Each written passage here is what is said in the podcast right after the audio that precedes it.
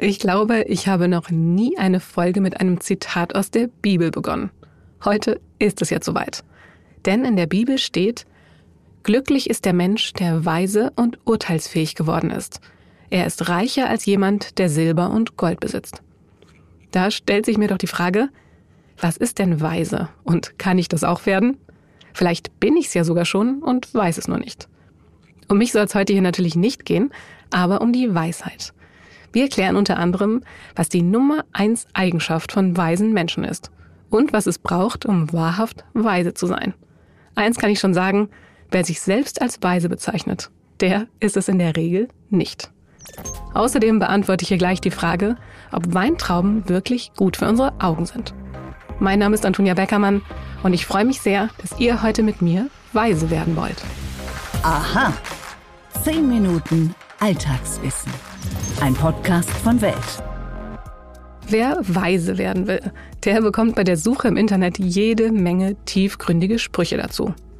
Zum Beispiel, auch wer langsam geht, kommt zum Ziel. Reichtum hat nichts mit Geld zu tun. Oder das Leben ist wie ein Buch. Jeden Tag schreiben wir eine neue Seite.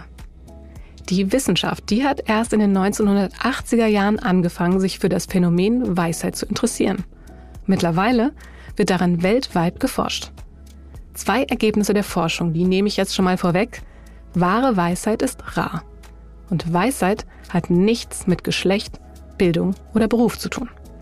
Woran wir Weisheit erkennen und wie wir vielleicht auch selbst weise werden können, darüber spreche ich jetzt mit meiner Kollegin und Wissenschaftsredakteurin Celine Lauer, die sich zu diesem Thema ein spannendes Projekt angeschaut hat. Hallo, liebe Celine. Hallo, Antonia. Celine, du hast mit einer Forscherin gesprochen, die das sogenannte Projekt Weisheit leitet. Worum geht es da genau? Ja, Judith Glück arbeitet an der Universität Klagenfurt und leitet seit 2008 das Projekt Weisheit. Und da untersucht sie tatsächlich, was Weisheit überhaupt ist und wie man sie erreichen kann, erlangen kann. Und was ist Weisheit überhaupt? Ja, da wird es schon schwierig. Tatsächlich ist Weisheit nach ihrer Definition ein ganz einfach gesagt ein tiefes Wissen über die Welt, über andere Menschen, aber auch über sich selbst, wie die Dinge laufen. Das ist jetzt natürlich alles sehr vage, aber man kann sagen, weise Menschen haben einfach einen großen Wissensschatz, aus dem sie schöpfen können, gerade eben auch in schwierigen Situationen, also dann, wenn Weisheit besonders gefragt ist. Du hast gerade schon gesagt, Wissensschatz. In der Studie kam hier heraus, dass es so eine Nummer eins Eigenschaft von Weisheit gibt. Welche ist das und warum? Sie hat dazu Menschen befragt, um dieser Frage näher zu kommen. Und dabei stellte sich raus, dass diejenigen, die tatsächlich weise waren, also sie hat das dann auch gemessen mit äh, Fragebogen, um das herauszufinden, dass diese Menschen sehr oft eine verbindende Gemeinsamkeit hatten und das war Lebenserfahrung. Das heißt, weise Menschen haben schwierige, herausfordernde Situationen in ihrem Leben gemeistert. Wir kennen das alle, Krankheiten, Schicksalsschläge, vielleicht auch Todesfälle, die etwas im eigenen Leben von Grund auf ändern. Aber tatsächlich, und das fand ich sehr interessant, müssen es nicht nur negative Ereignisse sein, sondern diese Lebenserfahrung kann sich auch einstellen, wenn man zum Beispiel ein Kind bekommt. Also entscheidend ist, dass du ein, ein Erlebnis hast, das dein ganzes Leben auf einmal komplett auf den Kopf stellt und alles umkrempelt, was du glaubtest bisher gewusst zu haben über dich und über deine Existenz. Du hast ja gesagt, sie hat das gemessen, die Weisheit. Woran würden denn jetzt wir erkennen, wer weise ist und wer vielleicht einfach nur schlau? Also es gibt eine Faustregel, die sie mir mitgegeben hat, die fand ich sehr gut. Jeder, der von sich selbst behauptet, weise zu sein, ist es in der Regel nicht. Weise Menschen würden das von sich selbst nie behaupten. Das ist, äh, finde ich, schon mal gut zu wissen. Wenn es jetzt darum geht, ob die wirklich weise sind und wie weise, da sind wir bei der nächsten Schwierigkeit bei diesem Thema. Weisheit an sich lässt sich nicht messen. Also du kannst nicht irgendjemanden vor einen Test setzen und dann füllt der irgendwie fünf Fragen aus und dann weiß man, ob der weise ist oder nicht. Aber du kannst die gewissen Charakterzüge messen, die mit Weisheit oft einhergehen. Und da kannst du dich dem ein bisschen nähern. Und sie hat vier zentrale Eigenschaften ausgemacht, die sich erheben lassen und äh, an denen man ablesen kann, ob jemand weise ist oder nicht.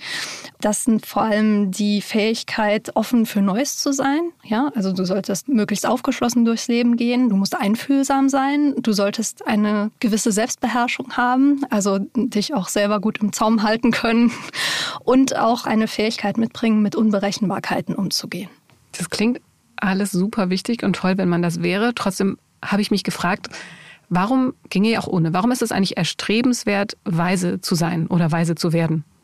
Ja, da kommen wir noch zu einer weiteren Komponente. Es ist nämlich nicht nur so, dass es diese persönlichen oder auch sozialen Fähigkeiten sind, sondern Judith Glück geht davon aus, dass auch noch ein bestimmter Denkstil dazu kommt. Also wenn du weise bist, hast du auch eine sehr gute Fähigkeit, Probleme zu lösen. Das heißt, du gehst sehr differenziert daran, du äh, wägst alle Argumente ab, versuchst verschiedene Positionen einzunehmen, auch wenn sie vielleicht nicht das sind, was du selber vertrittst, und versuchst dann zu einer Lösung zu kommen. Und sie sagt, es ist diese Kombination, also aus diesen emotionalen und diesen kognitiven Kompetenzen, die zu Weisheit führen. Und daraus kann man schon mal so ein bisschen ableiten. Also wenn ich weise bin, habe ich vermutlich eine ganz gute Fähigkeit mit Hürden Hürden und Schwierigkeiten in meinem Leben umzugehen.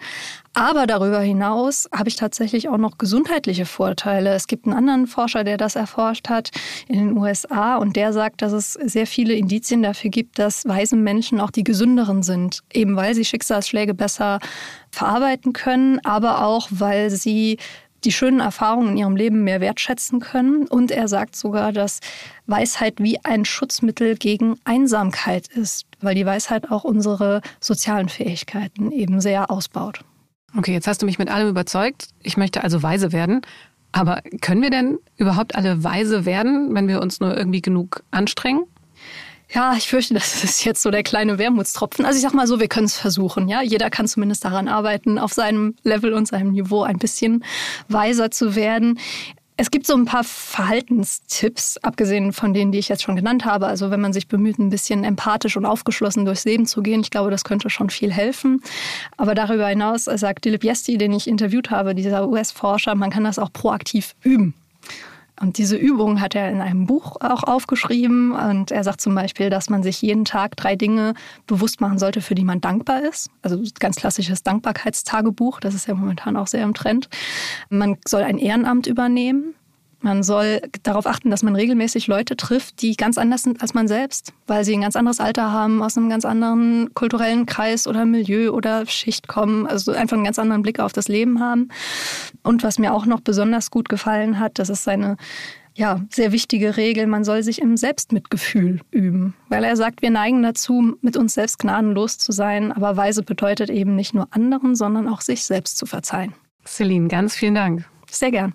Und gleich beantworte ich hier die Frage, ob Weintrauben wirklich gut für unsere Augen sind. Stimmt das wirklich? Mythos oder Wahrheit? Die Weinrebe war die Heilpflanze des Jahres 2023.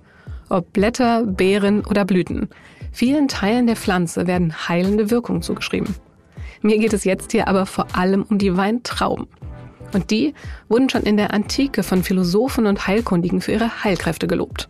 Ob gegen Halsschmerzen, Cholera, Pocken oder Haut- oder Augeninfektionen, manchmal frisch, manchmal in Form von Rosinen, Weintrauben wurden gegen alle möglichen Krankheiten eingesetzt. Ob die Frucht jetzt wirklich gegen Halsschmerzen und Cholera hilft, das weiß ich persönlich nicht. Was aber Stand heute wirklich bewiesen ist, ist zum Beispiel die positive Auswirkung, die Weintrauben auf unsere Augen haben. Forscher der National University of Singapore, die haben jetzt erstmals mit einer klinischen Studie untersucht, ob Weintrauben die Augengesundheit bei älteren Menschen verbessern können. An der Studie nahmen 34 Probanden teil, die vier Wochen lang täglich 46 Gramm Trauben gegessen haben. Oder eben ein Placebo. Und die Ergebnisse waren eindeutig. Bevor ich die euch jetzt verrate, muss ich kurz erklären, warum unsere Sehkraft überhaupt nachlässt. Einer der Hauptgründe ist der sogenannte oxidative Stress. Das ist eine Stoffwechselstörung, bei der das Gleichgewicht zwischen freien Radikalen und Radikalfängern im Körper aus den Fugen geraten ist. Und freie Radikale, das sind in aller Kürze erklärt aggressive chemische Sauerstoffmoleküle. Wenn es davon zu viel in unserem Körper gibt, dann können sie unsere Körperzellen schädigen. Und jetzt kommen wir zurück zur Weintraubenstudie. Bei den Teilnehmern, die täglich Trauben gegessen haben, waren nicht nur die Antioxidantien deutlich gestiegen, die die freien Radikale in Schach halten, auch die optische Dichte des Makulapigments hat sich verbessert. Und das ist eine dünne Schicht, die sich vor unseren Sehzellen befindet und wie eine innere Sonnenbrille funktioniert. Die Degeneration der Makula, also unserer Netzhaut, das ist die häufigste Ursache für den Sehverlust bei älteren Erwachsenen. Und falls ihr euch jetzt noch fragt, welche Farbe bei Weintrauben denn die bessere ist, tatsächlich enthalten dunkle Trauben noch mehr Antioxidantien als helle Trauben. Und wer nichts gegen Traubenkerne hat, der sollte Weintrauben mit Kernen kaufen. Denn allein in diesen steckt ein Drittel dieser natürlichen Antioxidantien. Zehn Minuten Wissen sind vorbei. Und ich hoffe sehr, ihr seid ein bisschen weiser geworden. Die Links zu den Studien und auch zu Celines Artikel, die stelle ich euch natürlich wie immer in die Shownotes. Auf jeden Fall haben eure Augen hier gerade nicht gelitten, denn auch das ist ein Vorteil von Audio. Wir können unsere Augen einfach geschlossen halten. Ich hoffe, ihr seid auch beim nächsten Mal wieder mit dabei. Und wenn ihr keine Folge verpassen wollt, dann abonniert uns doch am besten gleich auf einer der Podcast-Plattformen. Mein Name ist Antonia Beckermann. Ich wünsche euch allen nach überall hin einen wunderschönen Tag.